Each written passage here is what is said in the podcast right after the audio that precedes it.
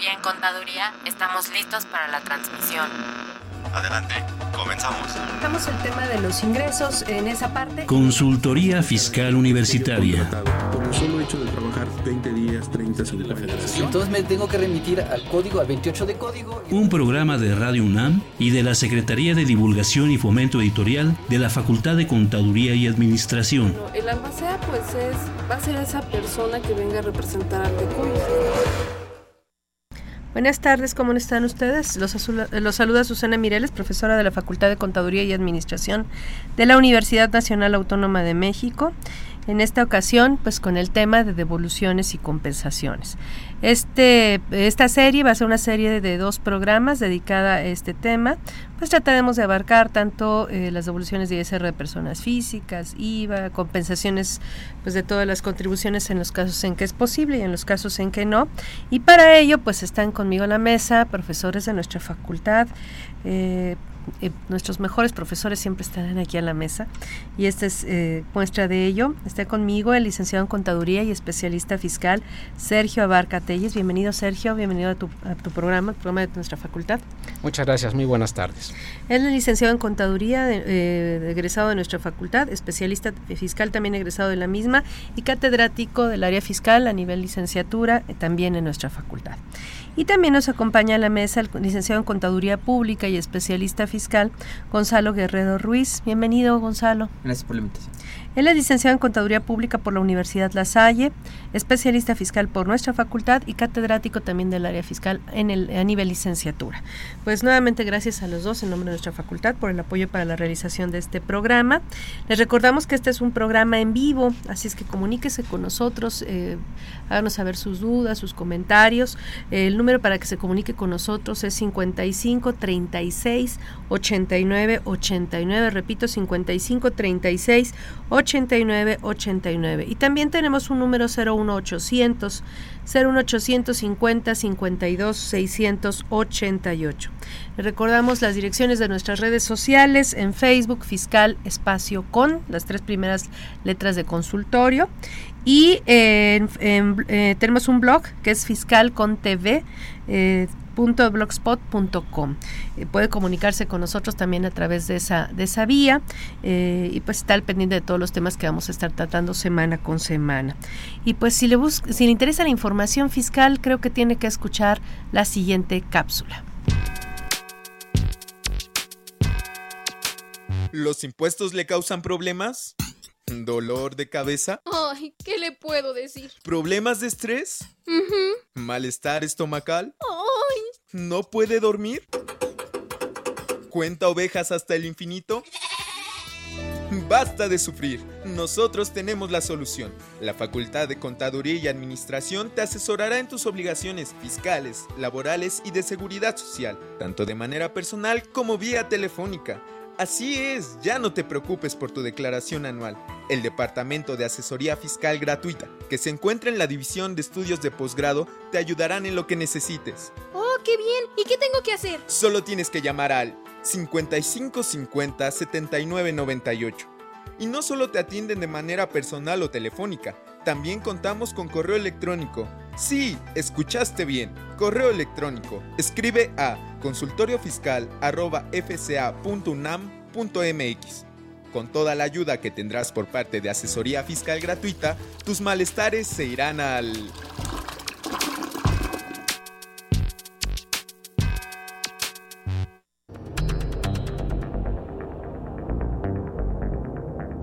Info Fiscal. 24 de mayo. Se publica el oficio por el que se dan a conocer a las entidades sujetas a la inspección y vigilancia que presta la Comisión Nacional Bancaria y de Valores en términos de la legislación aplicable, así como las cuotas anual y mensual que deberán pagar estas durante el ejercicio fiscal 2016. 25 de mayo se expiden las reglas prudenciales en materia de administración de riesgos a las que deberán sujetarse las administradoras de fondos para el retiro, las sociedades de inversión especializadas de fondo para el retiro y las empresas operadoras de la base de datos nacional SAR. Se divulga la resolución final que revisa las cuotas compensatorias impuestas a las importaciones de éter monobutílico del etilenglicol originarias de los Estados Unidos, independientemente del país de procedencia. 27 de mayo. Se despacha el acuerdo por el que se dan a conocer los estímulos fiscales a la gasolina y al diésel en los sectores pesquero y agropecuario para el mes de junio de 2016.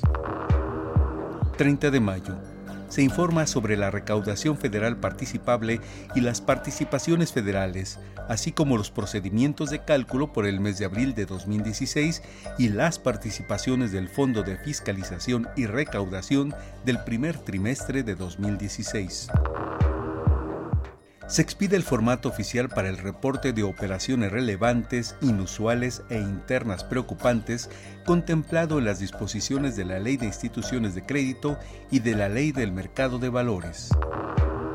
Se informa a los contribuyentes que sí ejercieron el derecho previsto en el artículo 69b, segundo párrafo del Código Fiscal de la Federación y valorada la información, documentación y argumentos aportados, que no desvirtuaron los hechos que se les imputaron y se actualiza definitivamente la situación a que se refiere el primer párrafo del artículo 69b del Código Fiscal.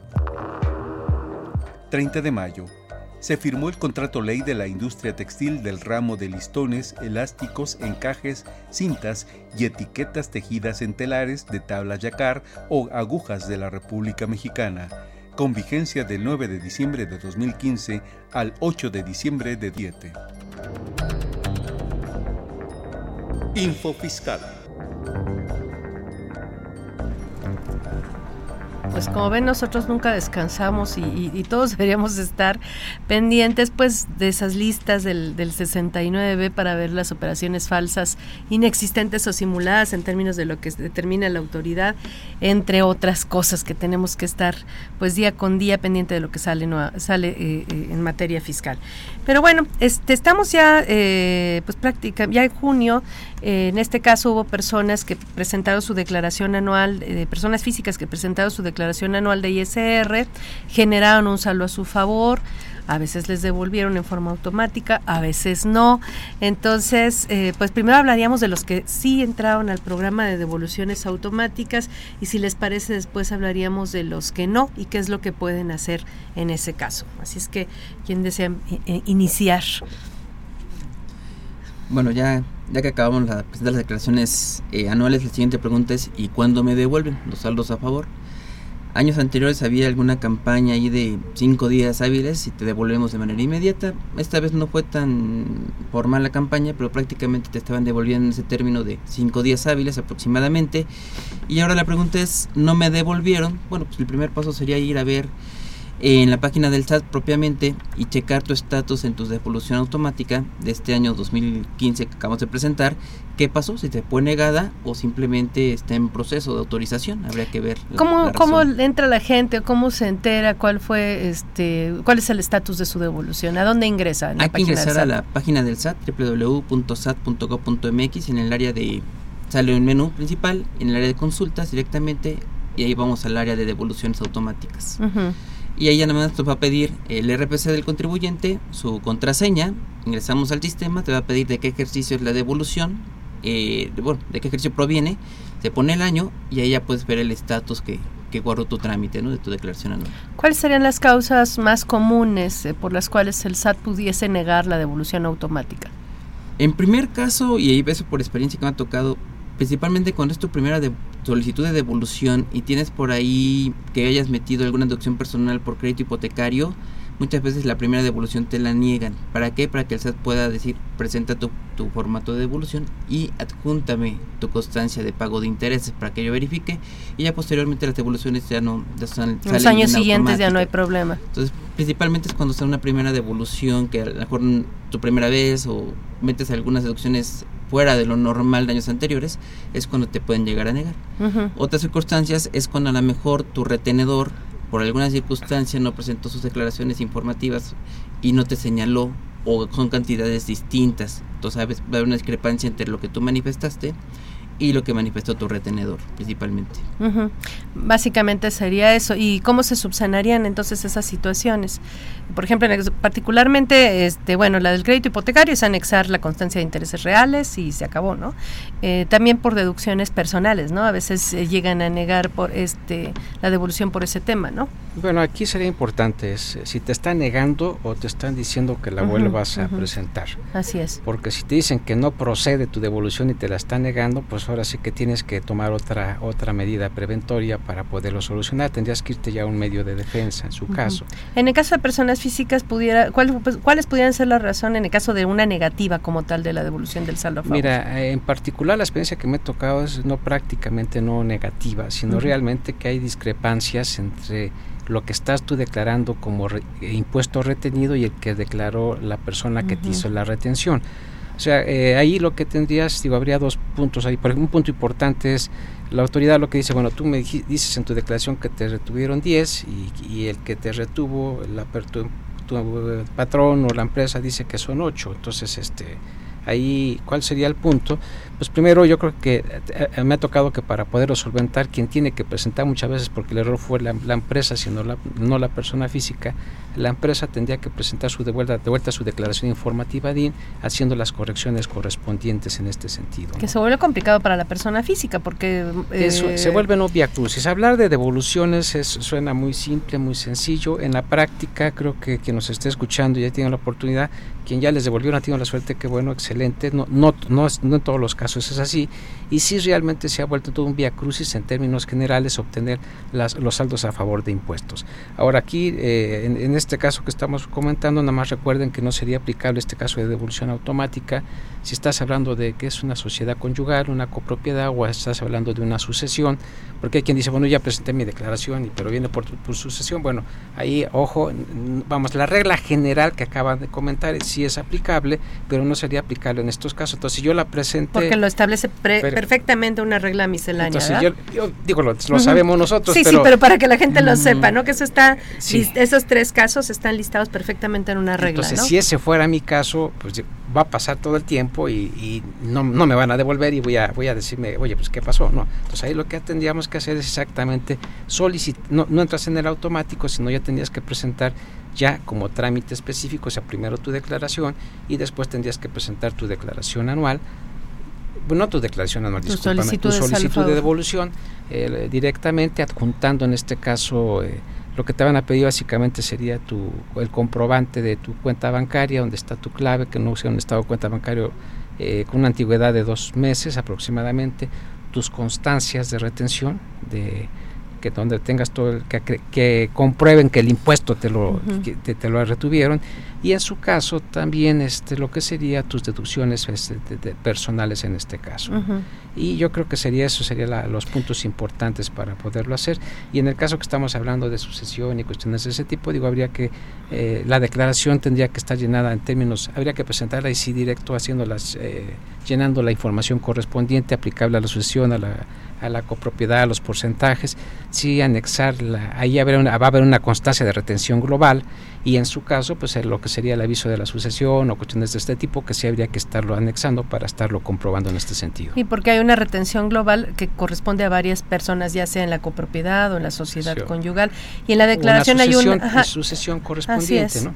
Y en la en la declaración anual hay un anexo donde informas los datos de las otras personas. Todos sabe, todos en sus declaraciones ponen la información de los otros, ¿no? Este, de quiénes son, su RFC y, qué porcentaje les corresponde. En este caso, en la, hay una sección que sería como si, si, quien, tiene la nos está escuchando le interesa hay una parte que se dice datos complementarios y en esa parte de datos complementarios hay una parte que donde hace referencia a los conceptos que estamos mencionando le tendrías que dar el clic abrir esa parte se abre la información y ahí vas a poner los, lo total de los integrantes de lo que es bueno quién es el representante número uno quiénes son los integrantes qué, cuál es la proporción de impuesto que te corresponde y el porcentaje y el importe correspondiente del ingreso y la retención, ¿no? Para, o sea, ya se tendría la información para que, ahora sí como decimos en, eh, los contadores, para que amarre, o más bien dicho, para que se tenga el, el, el, importe total y la parte que le corresponde a cada uno. Ajá, cada quien declara la parte que le corresponde en materia de impuestos sobre la renta. Correcto, sí. Aunque en materia de IVA son otros juegos, ¿no? Pero ya es, otro, son otra historia, ¿no? Pero bueno. Ahora, eh, entonces, bueno, presentas tu, me dices tu solicitud de devolución. Esta solicitud de devolución, ¿cómo se presenta? ¿En papel, electrónica? ¿Cómo es? Bueno, es, eh, para esto práctico, eh, sería entrar directamente a la página del SAT, entrar a la parte de devoluciones y de compensaciones, entrar a la parte de solicitud de devolución este, eh, abrir, con tu firma, si tendrías, necesitas ahí la firma electrónica avanzada, eh, tendrías que entrar con ella, este, te va a abrir la, exactamente el formato de, devolución, eh, se, vas a tener ahí ya algunos datos ya prellenados, te van a preguntar, a preguntar si está correcto y ya tendrías tú que adicionar los datos que te están este, solicitando y ahí mismo te va, vas llenando el formato en forma electrónica vas a llegar a un momento en donde te pide, a ver, este, de, anéxame forzosamente como dato obligatorio, como información adicional tu estado de cuenta bancario con el número de clave y más adelante te va a pedir los, este, los comprobantes de las retenciones y lo que es necesario anexar en este caso, que estaríamos hablando prácticamente, hablando en términos generales, lo que sea las retenciones, lo que sería en este caso los... Eh,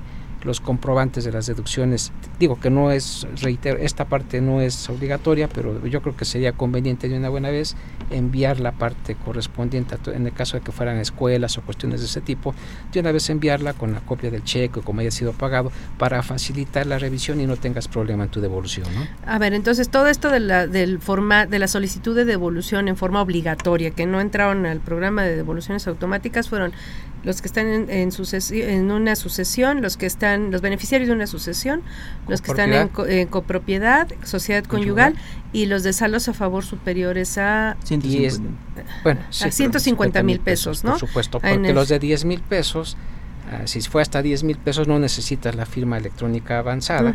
Entonces eso es... Pero, y entraban al programa de devolución. Todos, digamos, hasta 149.999 pudiesen haber entrado al programa de devoluciones automáticas, pero entre 10 mil y 149.999 tuvieron que haber firmado su declaración con la fiel, si no, no les iban a devolver automáticamente, ¿no? Ahora, este, y bueno, ya de alguna manera lo mencionó Sergio Gonzalo, en materia de las deducciones, personales, de las colegiaturas, este, ¿qué, qué pasa con eso de los cheques y de los, este, ¿cómo se llama? De los tarjetas, etcétera, los medios de pago de, esos, de esas erogaciones. Bueno, aquí básicamente el chat lo que podría llegar a observar en estos tipos de comprobantes es que hubieran sido pagados con cheque, transferencia o eh, tarjeta de crédito o débito por parte de la persona que quiera hacer la deducción. ¿En todos los casos sin importar el monto o hay un límite como los dos mil pesos que se aplican no, No, no, en este caso es así sea un peso de colegiatura, sí tendría que haber sido, ¿no? Otra de las cuestiones por la que también no pudo haber pasado precisamente eh, la devolución. perdón, con cheque, ¿te refieres con cheque al portador, cheque nominativo, con la leyenda de para bono en cuenta del beneficiario? o sea, forzosamente se tuvo que haber depositado en la cuenta de la escuela o en la cuenta del médico, o de lo que fuera. De las personales. Ahora, aquí hay una cuestión importante. Es muy importante no solamente cuidar la forma de pago, sino que en el comprobante digital aparezca en forma de pago pago con cheque, con tarjeta, con débito, porque a veces puede haber dicho el, puede haber dicho el contribuyente, yo la pagué con tarjeta, pero el médico me expide mi mi CFDI y dice en forma de pago efectivo. Que eso es muy común, bueno, digo, en, muchos casos, inclusive por ejemplo cuando vas a, la, cargar gasolina, te ponen método de pago efectivo y tú dices, estoy pagando con tarjeta, pero ya de, cajón le aplican el, el, método de pago efectivo, lo cual es un error. Así es. Pero en este caso aquí, de quien vendría a tener la revisión sería el propio contribuyente. El problema es a veces la prisa o lo que sea. Pues simplemente sí, no es que no, observamos quien hace la factura. Y bueno, y quien hace la factura ya no le importa cómo le pagan, siempre aplica lo mismo, ¿no? No, y aparte ya cuando a lo mejor te traen a ti la documentación pues del año pasado y tú ya sabes que mira. Ya no sirve. Y aunque te la cambien, o sea, ya, no sirve. Pues, ¿no? Entonces, todavía cuando te ponen la mejor forma de pago no identificado, tú puedes, defender. Tienes el medio de prueba, que es tu estado de cuenta, y decir, mira, aquí está el cargo de la tarjeta, aquí está el pago del cheque, para poderlo eh, subsanar como una prueba. Porque también este a veces cuando la autoridad por alguna razón no da la devolución, te pide, bueno, yo veo que, que pagaste un seguro, una prima de un seguro, ¿no? De gastos médicos. Quiero ver la forma de pago. Anéxame por favor la forma de pago. O sea, hay muchas cuestiones por las cuales a veces te, bueno, está obligada a sustentarte por qué no te da la devolución y sobre eso poderlo solventar porque ya que, ingres, que pasamos a la parte de ya ingresé mi trámite, porque para estos efectos a partir de este, bueno, ya tiene unos cuantos meses, te pide que esto sea a través de la opción de buzón tributario. Entonces, para poder solicitar la devolución, primero tienes que activar tu buzón tributario. Que ese es un tema, porque mucha gente no tiene activo el, el, buzón tributario. O sea, el buzón tributario está ahí, pero ¿qué hay que hacer para activarlo, por favor? Bueno, directamente en la página del SAT hay que entrar a la aplicación de buzón tributario y te va a pedir un correo asignado y después a ese correo te va a llegar un mensaje, un correo a su vez que te debe decir o que pide que autentifiques que estás solicitando la, eh, la activación del buzón tributario y te va a pedir una contraseña. Y ya con, bueno, con tu RPC que, bueno, la contraseña que te solicita para tu buzón tributario y ya con eso ya puedes ingresar y poder entrar a la opción de devolución y compensación. Ah, entonces, forzosamente tienes que proporcionar uno o hasta más correos electrónicos, ¿no? Creo que son hasta cinco correos electrónicos los que puedes dar de alta en un momento determinado ligados a tu buzón tributario. Pero sí, mucha gente no tiene activo el buzón tributario. Y eso es un arma de dos filos, porque hay que recordar que cualquier notificación, a través de una, una vez activado el buzón tributario, ya se considera legal. Ajá. Entonces, bueno, en ese caso es tramitar el buzón tributario y este y para poder acceder a todos estos servicios. Ahora, entonces, eh, me decías, bueno, es, es, común que se hayan equivocado al hacer el comprobante y ahí sí, el, o sea, es, es, una práctica que tenemos que tener, que cada vez que hagamos un gasto médico, dental, hospitalario, este, ¿qué otros serían? Serían esos los que son obligados al pago con medios electrónicos. ¿Qué otros serían obligados? Serían este los gastos médicos, dentales, hospitalarios y si no mal recuerdo también los gastos de funeral, ¿no? Son los que son obligadamente a pagar con medios electrónicos de pago, ¿no? Y si no mal recuerdo también lo que sería el, pago de colegiaturas, ¿no? ah, bueno, sí, las colegiaturas serían, este, que no están dentro de las deducciones personales, pero eso con también. El pago de sistema bancario. Así es, pero única y exclusivamente esas serían las que tendrían, este, eh, ¿cómo se llama? Eh, las que tendrían esos requisitos o todas serían las que tendrían el requisito del cheque nominativo para bono en cuenta, etcétera. No, esas serían únicamente. únicamente no, es, aplicable a todas las deducciones personales. Ajá. Entonces que, que, también el SAT este no puede requerir esos medios de pago si no es más que en esos en esos supuestos, ¿no? en, esos tres gastos médicos dentales, eh, colegiaturas y si no me recuerdo gastos de funeral. Pero bueno, entonces regresando es que compruebes que se aplique, que se hizo el pago de esta forma, que el comprobante diga que el método de pago coincida con lo que tú estás tratando de demostrar vía tus estados de cuenta bancarios. Ahí hay que estar dispuesto a entregar los estados de cuenta bancarios al SAT para demostrar que sí se cargó esa colegiatura o ese gasto médico directamente a la cuenta del, cheque, de cheques o a la cuenta del, de la tarjeta de crédito, etcétera. Entonces, en el caso de, las colegiaturas que realmente sea el descendiente, porque de repente me ha tocado casos que, oye, es que yo le pago la colegiatura a mi sobrina, sí, pero no puedes. o, a lo mejor gente que dice, bueno, es que yo tengo una pareja, yo pago la colegiatura de su hija, sí, pero legalmente eh, tú tienes ya la patria potestad, no, tú no puedes. Qué bueno que comentas estos casos porque luego la gente no le queda claro cuáles son todas esas restricciones. Cree que son cuestiones de uno, de que uno no, no, no le quiere negar todo, pero no, hay muchas restricciones para la aplicación de estas deducciones personales. Entonces es, tiene que ser para ascendientes o descendientes en línea recta. La persona por la que hagas los gastos médicos, dentales, hospitalarios, no puede percibir más de que es un eh, creo que son tres o cinco salarios mínimos. Un salario mínimo. Un salario, mínimo, salario mínimo. Ya le aumenté entonces. Ya le aumentaste. Aunque no sería mala la Mis clientes van a irse contigo porque van a decir, Próxima reforma. sí, sí, sí. Entonces, que no perciban más de un salario mínimo elevado al año y tú puedes erogar esos conceptos por ellos. En el caso de las colegiaturas, que algún otro requisito que maneje el decreto. Bueno, básicamente que en el comprobante correspondiente aparezca la clave única de registro de población de la persona que se le está pagando esa escuela. Del alumno, ajá. Del alumno y para poder Su nombre, ¿no? Su nombre.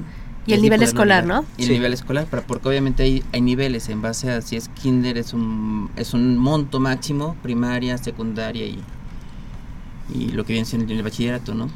el SAT sacó un par de criterios relativos a estos dos temas, eh, criterios no vinculativos. Uno es para los médicos, donde les dice que si ellos no aceptan estos medios de pago, cheque nominativo para bono en cuenta, tarjeta de crédito, débito o de servicios, etcétera, que cometen una práctica fiscal indebida, tanto el médico como el que lo asesore, aconseje y demás, ¿no? Y el otro es respecto a las colegiaturas, porque al parecer algunas escuelas con los padres de familia, este, resulta que las escuelas tenían autorización para recibir donativos deducibles y entonces le decían, ah, pues no te preocupes, este, para donativos no hay tantos requisitos o los topes son diferentes, entonces en lugar de darles un recibo de colegiaturas, les daban un recibo de donativos para parar la deducción de las colegiaturas.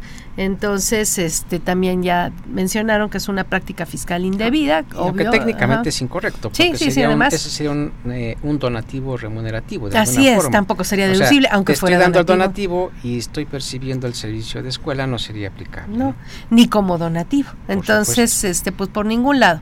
Entonces, bueno, están esas dos situaciones que además el SAT ya identificó, pero sí hay restricciones, ¿no? Entonces, este, restricciones en cuanto a las formas de pago y restricciones de quiénes son los beneficiarios en ese caso. Entonces, sí, un amigo me acaba de hablar también que su abuelita tuvo un problema de salud y que iban a pagar una iban eh, y ahí además era un problema iban a cooperar entre varios este nietos y familiares para el gasto que era un gasto muy fuerte de una cirugía este y me dice bueno este yo voy a poner mi tarjeta de crédito para pagar el gasto médico lo puedo deducir le pues ahí hay varios problemas, pero tu abuelita tiene ingresos, no, pues sí es pensionada, tiene ingresos de X cantidad, obviamente mayores al salario mínimo, pues ya para empezar ahí tenemos un problema, ¿no? Y segundo, luego, bueno, y tú vas a pagar con tu tarjeta y luego cómo te van a reembolsar los demás, este, no, pues me van a dar el dinero, luego, pues es que ya entramos en otro problema, además ya te estás metiendo hasta en un problema de discrepancia fiscal, porque no puedes meter dinero pues en efectivo de, este, a tu tarjeta de crédito de otras personas, se, vuelve muy complicado, ¿no? Entonces, todo esto se tiene que cuidar para llegar a una devolución al final del año este, en tu declaración anual sin problemas, ¿no? ¿Alguna otra recomendación, digamos, como previsión, para particularmente para el caso de las devoluciones de los saldos a favor de ISR, que habría que cuidar en, deducciones personales, este, estímulos fiscales o deducción que yo, perdón, hay una deducción que yo pensé que jamás iba a poder dar, que era la del gasto de transporte escolar, que está como deducción personal que te dice siempre cuando sea obligatoria, que pues yo no conozco, en la, práctica no conocí ninguna escuela que ya por default te obligara el gasto de transporte escolar junto con la colegiatura, úsalo o no lo uses, ya te cargo yo directamente, ¿no? Entonces, por ahí algún alumno en el, en, no, es que tal escuela sí ya te piden por default pagar lo que es el transporte escolar. Y bueno, tú lo puedes meter como una deducción, siempre cuando tengas el comprobante que digas que esto no es colegiatura, esto es únicamente transporte escolar y es obligatoria, toda la escuela tiene obligatorio para los alumnos, en ese caso sí puede proceder. Pero si tú dices, no, bueno, yo pago el transporte escolar de mi, de mi hijo, pero no es obligatorio, es optativo, entonces ahí ya no se puede meter esa deducción personal, ¿no? Bueno, pues sí, pues qué bueno que y eso y todo esto hay que considerarlo y hay que tener mucho cuidado hoy por hoy que ahorita estamos haciendo nuestros gastos médicos dentales del 2016 para el anual de 2016, tener cuidado de todo lo que se está mencionando, las formas de pago, quiénes son los beneficiarios, etcétera, para que al final del año podamos aplicar todas las deducciones que en su caso proceda, ¿no? ¿Qué más este recomendaríamos en este caso? Ahora, pues tal vez una deducción, no deducción, sino con un ingreso que sería común en términos generales para las personas físicas serían los ingresos por intereses o lo que hayan invertido. Entonces ahí sí sería importante que tengan sus constancias de, de retención por la parte de la institución bancaria y que esos datos que estén asentados obviamente coincidan con lo que están eh, se está asentado en dicho documento para efecto de la declaración y también estén eh, ellos anexando ese tipo de documento al presentar su solicitud de devolución. Ahora, una situación también común con las declaraciones anuales de personas físicas es que tanto la ley de ingresos de la federación como algunas reglas de miscelánea eh, han llegado al punto en el que dicen, pues pueden no darte la constancia de percepciones y retenciones porque tu CFDI, el CFDI de, de tu recibo de honorarios, el CFDI que, que eh, expides como recibo de arrendamiento, etcétera, este sirve, hace las veces de comprobante de ingresos y de comprobante de retenciones, ¿no? decreto en de la, en la práctica, ¿qué tanto recomendarían esto? Porque la gente así como que ya con esa disposición dice, pues ya no necesito las constancias de retenciones y porque ya me dijeron que con el CFDI es más que suficiente. Incluso hablan el SAT y le dicen que no, no lo requieren. ¿Qué, qué, qué, ¿Cuál sería su experiencia en este sentido? Si sería recomendable o no la constancia o se pueden olvidar de la misma, ¿no? Bueno, la primera parte que estamos comentando eh, bajo esta tónica y tomando esa lógica que estás eh, mencionando, este sería que eh, para llenar tu declaración ya tienes la opción de que este, hay, datos que ya están precargados. Todos estos tipos de datos ya estarían precargados. Entonces la misma autoridad eh, fue quien tuvo conocimiento de la expedición de los comprobantes. Entonces automáticamente, eh, bueno, no jala, sino toma toda esa información y la incluye en tu declaración, lo cual debería de coincidir con lo que tenemos. Entonces, para, si para mí ese fuera el caso y tienes los comprobantes, los FDI, yo no le vería ningún problema en su caso. Ahora, no estaría de mal, de todos modos, que pidiera la constancia, porque de todos modos, a, lo menos este último año, pues las personas morales tuvieron que presentar su DIM y de ahí sale la declaración, este, la constancia de retención del, del ejercicio. ¿no? Y por lo menos ya sabemos que coincide con lo que presentaron en ese caso. Efectivamente, sí. Ahora, porque yo, eh, ahí tocaba un punto yo, eso, eso no quiere decir que en ratos... Eh, no se equivoquen ellos y, te, y no coincidan las cifras, que sería una parte importante. ¿no? Entonces sería nada más, yo lo, yo lo mencionaría como recomendación de control para efecto de verificar que efectivamente no sea un punto que pueda generar que tu devolución esté, esté atorada. Y que validen que la información es correcta y que tampoco consideren que necesariamente lo que venga en los comprobantes es el impuesto retenido. Tuvo que haberse cobrado la, contraprestación y sobre lo cobrado es sobre lo que se da, el, debe darse el impuesto retenido, ¿no? Sí, porque una cosa es la parte mensual y otra parte es la anual y sería podría existir una diferencia, pero bueno, eh, bueno, no diferencia, es acumulado para efectos así prácticos. Es, Así es. Pues vamos, vamos a una pausa, continúen con nosotros después de la misma.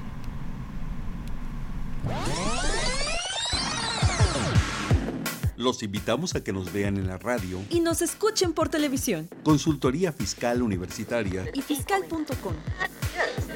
En el 860 de AM y en la barra de Mirador Universitario Coed. Abordamos los temas de tu interés como impuestos sobre la renta, declaraciones, testamentos, pensiones, seguridad social, estímulos fiscales, discrepancia fiscal, régimen de incorporación fiscal, entre otros temas con destacados especialistas en la materia. Los miércoles por Radio UNAM. Los jueves por Internet. Y los sábados por TV UNAM. Véanos en radio. Escúchenos por televisión.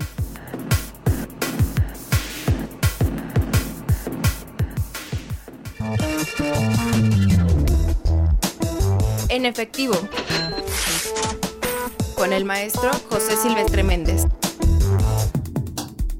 En este programa haré algunos comentarios sobre la informalidad laboral en los tres años y un trimestre que va del actual gobierno. Desde el 11 de diciembre de 2012, el INEGI dio a conocer la nueva medición del trabajo informal que abarca, además de las personas que laboran en el sector informal de la economía, otras actividades consideradas como informalidad laboral, en concreto, trabajo doméstico remunerado, empresas, gobierno e instituciones y ámbito agropecuario. Esta nueva medición es considerada como informalidad ampliada en el país y a ella hacemos referencia. Veamos varios datos extraídos de diversos documentos publicados por el Instituto Nacional de Estadística y Geografía que son Resultados de la encuesta nacional de ocupación y empleo para varios periodos. En diciembre de 2012 la población ocupada e informal era de 29.365.546 personas. En diciembre de 2013 era de 29.561.960. En diciembre de 2014 la población ocupada e informal ascendió a 28.856.933 trabajadores informales. Para marzo de 2015 2015 era de 28.694.655 y el dato más reciente, a marzo de 2016, es de 29.127.297 trabajadores en la informalidad.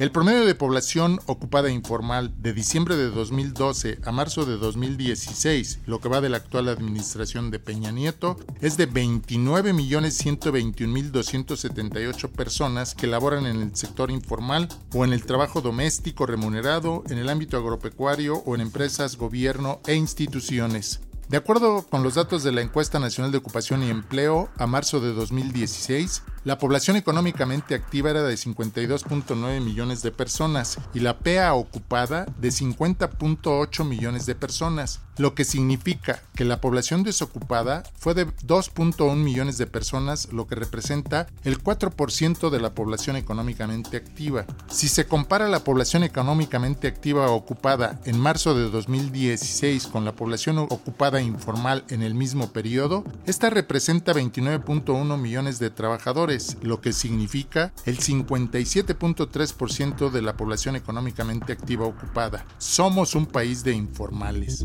thank you Más de la mitad de la PEA ocupada se encuentra laborando en sectores y actividades informales. Para marzo de 2016, los datos son contundentes respecto a los problemas laborales. Población desocupada 2.1 millones de personas, subocupada 4 millones y población informal 29.1 millones. Sumados los tres rubros nos arroja 35 millones 267 mil 317 personas con alguno de los problemas señalados. Esto significa que el 66.7% de mexicanos que forma parte de la población económicamente activa tienen una situación laboral problemática y es probable que tengan dificultades para satisfacer satisfacer sus necesidades y las de sus familias.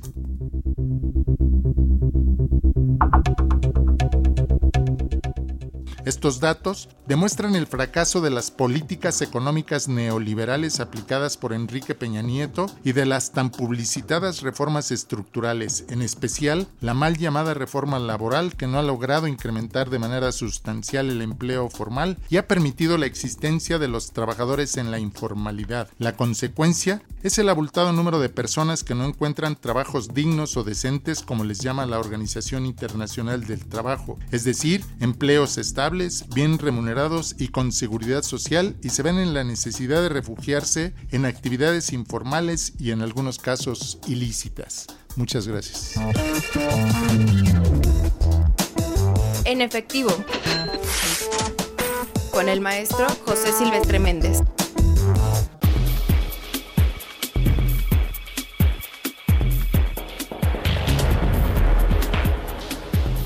Esta tercera edición completamente digital, la 643 de Consultorio Fiscal, como siempre presenta interesantes artículos de corte jurídico, laboral, contable financiero y fiscal. En este ejemplar, Sergio Alejandro Ríos Alonso da a conocer los criterios normativos 01-2016 del IMSS y del Infonavit. Lilia Flores Martínez comenta la acumulación del ingreso por los servicios de microseguros para efectos del impuesto sobre la renta. Walter Carlos López Morales e Ilse Adriana Rivera Saraud analizan el pronunciamiento de la Suprema Corte con respecto de la improcedente suspensión en la obligación de llevar contabilidad en medios electrónicos. Estos y otros temas de gran interés se presentan en el número 643 de Consultorio Fiscal, que migra a su formato digital. Suscripciones a los teléfonos 5616-1355 y 5622-8310 o también a través de la tienda electrónica publishing.fca.unam.mx o en la página de esta revista consultoriofiscal.unam.mx.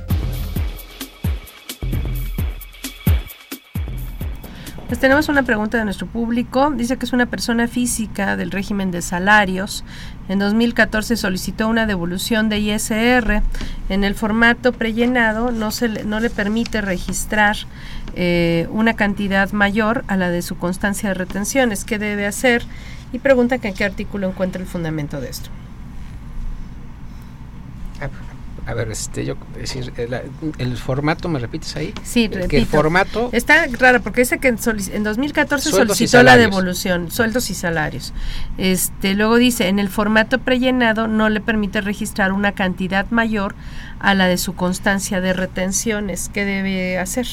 ¿En qué artículo encuentra el fundamento de esto? Técnicamente deberías de hacer, asentar lo que está en la constancia de retenciones. no deberías asentar de entrada, más. Este, esa sería la primera parte, es correcto lo que está pidiendo el sistema. Si no fuera el caso, habría que preguntarnos por qué sería. Entonces, yo considero en este caso, como está mencionando, si yo tengo mi constancia de retención, por lo que tengo que declarar exactamente lo que tengo, porque ese es mi comprobante.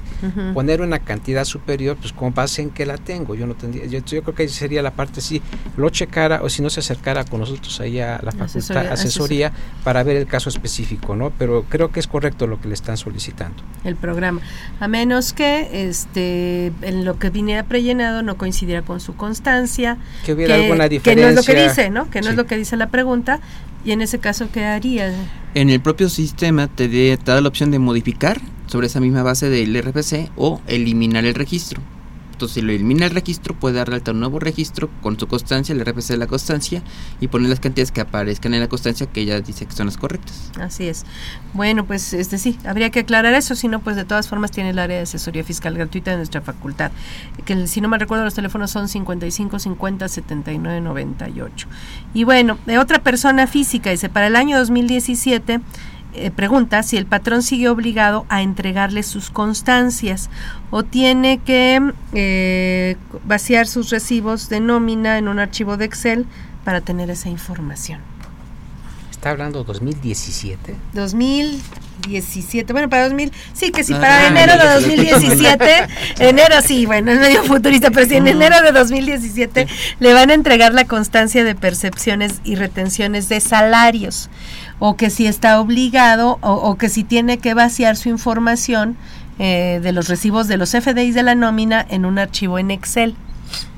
Bueno, dependiendo del lugar, pero en términos generales, eh, las empresas cuando te están pagando te están también enviando tus documentos en XLM y lo que sería tu, tu, comprobante de todo lo que serían tus, tus recibos de nómina. Entendería yo, si no mal recuerdo, ayúdeme, creo que para la obligación de presentar el DIM sería hasta 2015, ¿no? bueno, es que es que hay una cuestión medio curiosa porque los transitorios dicen que todo lo relativo a la este, declaración informativa múltiple eh, aplica, está vigente hasta el 31 de diciembre de 2016. Correcto. Entonces, eh, pues bajo esa premisa podría ser que todavía en, en, en fin, a principios de 2017 estuviésemos presentando la informativa de 2016 16, a menos que en las reglas digan que siempre no. Eso sería el primero. Entonces, recordando el punto, con lo que está, la respuesta sería sí, sí, sí, este, no es necesario, le tienen que dar su constancia para efecto de pues, lo que sería este, presentar su declaración anual. Ahora, como tal en la ley ya no habla para salarios de una constancia de percepciones y retenciones, sino que dice que, la, que los FDIs servirán como constancia en términos de la Ley Federal del Trabajo. Este, entonces es lo único, eh, eh, curiosamente, es la única referencia que tenemos de lo que era la constancia de percepciones y retenciones para el, por el lado de las obligaciones del patrón. Sin embargo, también en esas mismas, este, en esa misma disposición dice que cuando el trabajador llega a laborar, un trabajador que llega a la mitad del año a laborar a la empresa, que el patrón está obligado a solicitarle sus constancias de percepciones del anterior trabajo para hacerle el cálculo anual, lo que hay ahí cierta inconsistencia entre las dos disposiciones pero en realidad la, ley como tal ya creo que ya no hace referencia a una constancia de retenciones en materia fiscal, sino una constancia que los FDIs hacen las veces de constancia para la materia laboral. Correcto. Entonces, pues bueno, teóricamente, este, pues se supone que con base en los FDIs el SAT va a precargar la misma información en, en el portal del SAT para el DeclaraSAT supongo de 2016, o sea que teóricamente pues ya va a venir ahí la información para que él haga su declaración anual y no tendría que vaciar los datos en su en su en Excel ni nada de eso, ¿no? Tendría que ser en todo caso el SAT es el que va a acumular eso vía CFDIs de nómina, ¿no? Aparentemente. Algo o alguna eh, algo que quieran adicionar al respecto, ¿no? Pues yo aquí no sé, estamos haciendo referencia únicamente a lo que sería sueldos y salarios, pero no es el único. Si habláramos de sueldos y salarios, aquí la recomendación sería es eh, generas un saldo a favor, el cual tenemos derecho a pedir la devolución o tenemos derecho a pedir la compensación. Eh, la respuesta, la recomendación a, a, nuestros amigos, ¿cuál sería la más conveniente? Digo, no hay una regla en particular, pero los, la más eh, financieramente, lo que yo diría es lo más recomendable es lo que puedas obtenerlo a la brevedad posible. Si no tienes ninguna otra actividad, pues no hay la menor duda que tienes que pedir la solicitud de devolución. Si vayas a tener otra actividad y tienes que pagar el impuesto, por la parte que fuera más rápida, podrías utilizar la vía compensación, pero habría que evaluar en su caso. Pues qué bueno que ya este, tocas ese tema para precisamente irnos al mismo. Les recuerdo a nuestro público el el número en cabina es un programa en vivo, comuníquese con nosotros, es 55 36 89 89, repito, 55 36 89 89 y 01 850 52 688. 50 52 688. Llámenos, háganos sus preguntas. Bueno, entonces eso, digamos, en salarios, la recomendación pues sería pide tu devolución, dales tu cuenta bancaria, de tu clave de tu cuenta bancaria y con eso ya te van a devolver. Tiene que ser tu cuenta bancaria, no la de cualquier otra persona, ¿no? Y en, eh, ya en otras actividades, eh, ahí hay que valorar si nos conviene la devolución o nos vamos por la compensación, ¿no? En ese caso, suponiendo que el contribuyente hubiera optado por este devolución, no lo hubieran devuelto y quisiera cambiar a compensación, en el formato de la declaración anual lo podría hacer, presentando una complementaria, o ya se queda como firme y ya no puede cambiar de, de opinión pues eh, es, es, eh, es, factible que puedas cambiar y presentes una complementaria y cambiar de, eh, si es tu caso, de devolución a compensación. O viceversa en su caso, ¿no? Ahora, suponiendo que hubieran este, palomeado compensación, hablando de, una, de un saldo a favor de la declaración anual de ISR, ¿qué podrían hacer? ¿Contra qué podrían compensar ese saldo a favor? el ISR, el saldo a favor, se puede compensar contra otros impuestos federales. Nada es cuestión de actualizar la cantidad contra el impuesto que se quiere compensar, marcar compensación o, o digamos, hacer uso efectivo de la compensación, después presentar los avisos correspondientes. Ahí, por ejemplo, en las declaraciones anuales de personas físicas en general, este, ya ven que, por ejemplo, está la declaración anual como tal y el impuesto de las de la venta de acciones en casa de bolsa que cotizan en bolsa. En ese caso, ese impuesto es, y aparte del, de la declaración anual, se paga un 10%. Ese impuesto podría haberse pagado, el, 10% de las ventas de acciones eh, de bolsa podría pagarse con el mismo saldo a favor de la declaración anual, porque en la misma declaración anual tengo un saldo a favor y un saldo a cargo. Un saldo a favor probablemente por mis salarios, honorarios, arrendamiento y un saldo a cargo por lo del 10% del impuesto de las acciones que cotizan en bolsa. ¿Qué pasaría en ese caso? Generándose en la misma declaración. En la misma declaración anual, porque es, es un anexo de la declaración anual de personas físicas. Entonces, ¿qué podría hacer el contribuyente? Bueno, pudo haberlo hecho, podría hacerlo si es que no ha presentado su declaración anual, pero ¿qué podría hacer en ese caso? ¿Se puede compensar? Eh, para presentar, aquí una parte importante, para poderlo compensar, pues primero necesitas presentar el saldo a favor y generarlo. Eh, si lo viéramos así por sistema, digo, si me voy a una parte muy técnica, pues presentaría mi saldo a favor y luego ya lo genera y después lo compensa. Lo que no recuerdo es, en el caso que lo estás mencionando, si el mismo sistema te lo permite. Que yo recuerde, no en particular, pero si yo lo viera en un sentido técnico, como lo estás planteando, primero genero el saldo a favor, como tal, ya que una, una declaración normal, y ya después contra ese es contra lo que estaría haciendo yo, yo la compensación. Y entonces presentaría una declaración complementaria para tener el número de operación y eh, poder compensar. Eh, creo sería, no sé si estén de acuerdo con lo que estoy comentando este, o tendrían alguna opinión diferente. No, no, sí, claro. Ahora, entonces, este, bueno, tengo el saldo a favor, eh, dijimos que íbamos a optar por la compensación, vamos a suponer que yo presenté, sigo con el tema de personas físicas, aunque este tema es para persona física o moral. Este, vamos a suponer que presenté mi declaración anual en abril, el 30 de abril, se generó este saldo a favor, dije que iba a compensar y eh, por alguna razón resulta que voy a compensar contra IVA, me dijiste que puedo compensarlo contra cualquier cosa. Este, a lo mejor tengo eh, saldos a cargo de IVA de mayo y se me olvida compensar. Ese saldo a cargo de IVA de mayo generaría recargos ya cuando haga la compensación este o, qué pasa si tengo un saldo a favor previo. En el caso que estás comentando, como tienes un saldo eh, previo, un saldo a favor previo antes de que tengas una cargo, no se genera recargos. O sea, tú me debes a mí antes de que yo te debiera. O sea, yo genero un saldo a favor de 20 en abril y te debo yo de mayo 10. Pues digo, este, ahí no se estaría generando porque yo tengo, en cuestión de tiempo, yo tengo una cantidad previa, una, un derecho de cobro a lo que tú tienes. Entonces ahí no habría ninguna cantidad de recargos, únicamente sería la pura actualización. Porque es muy común que se les olvida luego a los contadores, eh, digo, y a todos se nos olvida por a veces por cuestión de tiempo o a veces por falta de conocimiento o porque no tenemos tan en la mente, pero que siga generan recargos por saldos a cargo, no obstante que tenga saldos a favor previos y entonces ahí hay que tener cuidado porque no no existirían estos estos recargos como bien dices. En, en el caso que estás comentando la regla sería muy sencillo, eh, hablando de la cuantía, si el saldo a, favor se generó previo a la cantidad a cargo es superior a la cantidad de cargo, no se genera. Si fuera una cantidad, el saldo a favor inferior a la, al cargo, únicamente hasta por ese importe no se generaría y por la diferencia sí. Eh, si el saldo a favor se genera posteriormente a la fecha en la que tú tienes el impuesto, pues eh, eh, hasta por la misma cantidad fuera superior, no habría, se generaría recargos únicamente por ese periodo. sería la, regla general. Por ejemplo, si tengo, vamos a suponer que yo, yo tengo IVAs que adeudo de enero, febrero y marzo. Presento mi declaración anual de, de ISR el 30 de abril. Correcto. Y entonces nace un saldo a favor en la declaración anual de ISR del 30 de abril. Vamos a suponer que debo 100 pesos de IVA de enero, 100 pesos de febrero y 100 pesos de marzo. Correcto. Ajá. Entonces, eh, y ya dije que voy a compensar. ¿Qué pasaría entonces con lo que acabas de mencionar? Que bueno, ya lo mencionaste, pero nada más para darle un poquito más, de idea con números. Porque lo dije muy a la carrera.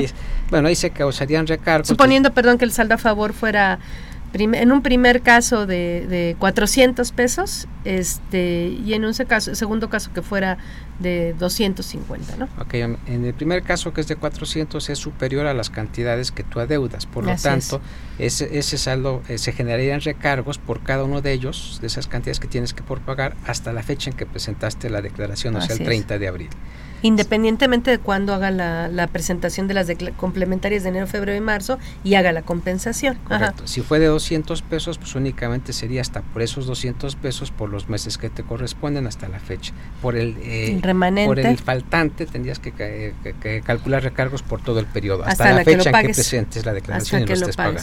Entonces es bien importante que no olviden que si tienen sus saldos a favor, estas son las reglas de aplicación de los saldos a favor y sobre todo ligados a la causación de los recargos. Y sería, si tú lo ves en un sentido diferente a lo que en el espejo, sería eh, la, contra, o sea, tienes el saldo a favor y después tienes los saldos este, a cargo. Digo, ahí sería la misma regla para efectos prácticos. Y ahora, independientemente del periodo al que correspondan los saldos a favor o a cargo, aquí lo que importa siempre es la fecha de presentación, particularmente en el caso del saldo a favor, ¿no? Sí, correcto. Que es cuando nace, digamos. Ajá. Esto sería tanto para personas físicas como para personas morales. Esas reglas son generales para cualquier saldo a favor y para cualquier compensación, ¿no? En ese caso. Entonces, eh, Gonzalo, decías que, bueno, aplica la compensación universal. este, ¿Hay algún caso en que la compensación esté prohibida? Digamos que en este caso eh, no se podría compensar IVA contra IVA, por ejemplo. ¿No? A menos que sea para atrás, ¿no? Exactamente. Pero es, la, única excepción. O retenciones de IVA, ¿no? También. Esos serían los dos. Ajá. Sí, porque no estudian impuestos. Entonces, ah, bueno, y porque hay regla específica ahí, ¿no? Entonces, si tú tienes una retención de IVA a pagar, este no puedes compensar ningún saldo a favor contra esa retención de Eso IVA. es sagrado, tienes que desembolsar el efectivo y pagar. No hay vuelta de hoja. Es la única retención en la cual tenemos esa condición, ¿verdad? así es. Ajá, este, entonces sería la única excepción, digamos, a la, a la compensación universal. Cualquier otra, no, no hay problema. No, y tiene que ser compensación de impuestos federales, no podríamos compensar contra impuestos locales, por ejemplo, ¿no? Así es. O sea, que tenga la misma característica, la misma eh, naturaleza, de alguna forma. Bueno, entonces ahí pues se puede compensar sin problema, con la excepción de la retención del IVA, que se tiene forzosamente que, que, pagar, ¿no? Ahora, cuando hablamos de saldos a favor, este, bueno, en este caso hasta ahorita única y exclusivamente nos hemos referido a un saldo a favor en una declaración anual de ISR, donde los pagos enterados superan al impuesto causado. Pero existe ya, haciendo a un lado ese caso únicamente y refiriéndonos a la generalidad, existen también los saldos a favor por pago de lo indebido. Ajá. Eh, ¿Cuál es la diferencia entre un saldo a favor, este, digamos, normal en términos de ley y un saldo a favor por pago de lo indebido? Por ejemplo, en el saldo a, favor normal, por así decirlo, es cuando te excedes en las retenciones, se te retuvieron de más porque a lo mejor a lo largo del año pues no tienes derecho a deducciones personales, por ejemplo, y al final en la declaración anual si metes deducciones personales, baja tu base y lo que pagaste pues tuvo que haber sido menos. Ahí puede ser un exceso de retenciones o de pagos provisionales comparado al final. Un pago lo indebido puede ser un error, por ejemplo, ¿no? A lo mejor al momento de llenar el formatito pusiste mal un renglón que decía ISR asimilado y tenías que haber puesto ISR salarios y lo pagas en el renglón eh, de manera incorrecta. Entonces, por un lado tienes una contribución que debes que no presentaste en un renglón y en otra que te equivocaste que no te correspondía y que pagaste de manera indebida, por ejemplo. Ahí, por ejemplo, ese, y en ese caso, ¿qué se puede hacer? Porque sí es, es común que a veces te equivoques de concepto, ¿no? ¿Qué se hace en ese caso para este, desaplicarlo de uno, mandarlo al otro, o tienes que pagar, o qué haces en ese caso? Bueno, yo, ahí tienes dos cuestiones. Ahí tienes un pago indebido y tienes una deuda. Entonces ahí podrías compensar en un momento determinado. O, presentar una complementaria haciendo la corrección y asentando el impuesto correcto que tenías que haber que pagado. es una complementaria de, este, ¿cómo se llama? De, bueno, es que hay varios, es de modificación. Pero esa no es de modificación. de, que se deje de corrección de datos y que se deje sin efectos la anterior. Es la de sin, dejar sin efectos, o sea, dejas sin efecto la, en la que te equivocaste y luego lo que te queda bailando ahí a favor, eso se lo aplicas a la que, a la que correspondía el pago como tal, ¿no? Entonces eso sería, digamos, una corrección de concepto de pago, ¿no? Pero ¿qué pasa cuando efectivamente este, no tenía que pagar yo ningún impuesto y en particular me equivoqué en uno y pagué de más? Yo, a, ver si me permite nada más. Yo creo que eh, como complemento a lo que estamos mencionando, el saldo a favor, tratando a ver si puedo ser claro, es cuando se genera por la misma aplicación de la ley y en los conceptos e importes que te señalan. ¿A qué me refiero? Tenías que haber pagado 10, pagaste los 10, pero en anual te, sale un impuesto de 5, pues tienes un saldo a favor. O sea, cuando estás aplicando la ley y estás haciendo los pagos en lo que te, responde, que te corresponde de acuerdo con las reglas establecidas en ley, ahí generas un saldo a favor. Cuando se considera pago de lo indebido, cuando haces un pago, pero hiciste un pago que no está de acuerdo con la ley, mencionábamos un error. O sea, cuando tú hiciste un procedimiento diferente, pagaste de más, o sea, cuando no está el procedimiento establecido en ley, tú generas un saldo a favor, ese sería un pago de lo indebido en este caso.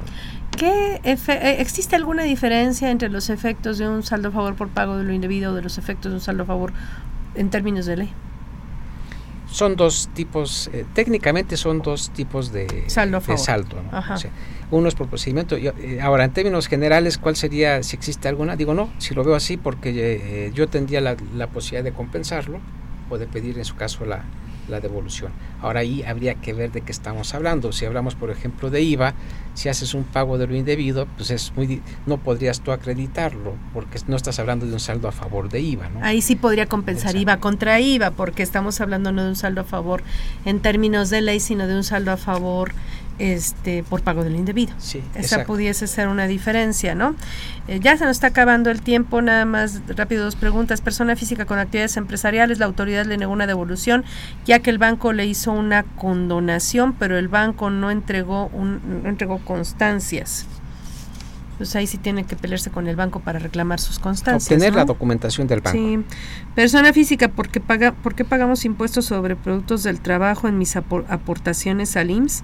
¿Por qué como asalariado nos aplican la tarifa más alta de ISR? En las aportaciones al IMSS pago del ISR, porque el impuesto sobre productos de trabajo pues es el ISR de salarios, ¿no? sobre las aportaciones al IMSS. Bueno, se paga sobre el salario y sobre el salario le quitan lo del IMSS. Entonces es por eso que aparentemente sobre las aportaciones del IMSS, pero no, porque la base de, de los dos conceptos pues sería el salario, ¿no? ¿Y por qué le aplican la tarifa más alta en ISR? Pues la tarifa es única para las personas físicas, aunque la tasa sí es más alta que la que se aplica para personas. La tasa máxima es más alta que la que se aplica para personas morales porque ahí es del 35% y la de morales es Podría el 30, llegar ¿no? hasta esa cantidad. Pero no llega a esa a menos que estemos en un importe muy alto de ingresos, puede ser menos del 30. ¿no? Si lo vemos como lo está señalando a nivel tasa, sí, porque sería 30 y 35. Si Pero una no diferencia a toda la gente le aplican el 35. Correcto. Pues se nos acabó el tiempo, les agradezco mucho su participación a los dos. Gonzalo, muchas gracias en nombre de nuestra facultad. Sergio, pues nuevamente gracias, un placer estar con los dos en Muchas esta gracias. mesa y pues a ustedes los esperamos la próxima semana con la segunda parte del programa de devoluciones y compensaciones. Les recordamos que esta fue una producción de Radio UNAM. Este, eh, eh, en los controles técnicos estuvo Socorro Montes, en la producción por parte de la Secretaría de Divulgación y Fomento Editorial de nuestra facultad, Nezahualcóyotl Jara, Celeste Rojas, Alma Villegas y Moisés Cisneros. La FCA les agradece a los conductores e invitados de este programa, quienes participan en forma honoraria. La opinión expresada por ellos durante la transmisión del mismo refleja únicamente su postura personal y no precisamente la de la institución. Pues nuevamente gracias por escucharnos. Consultoría Fiscal Universitaria.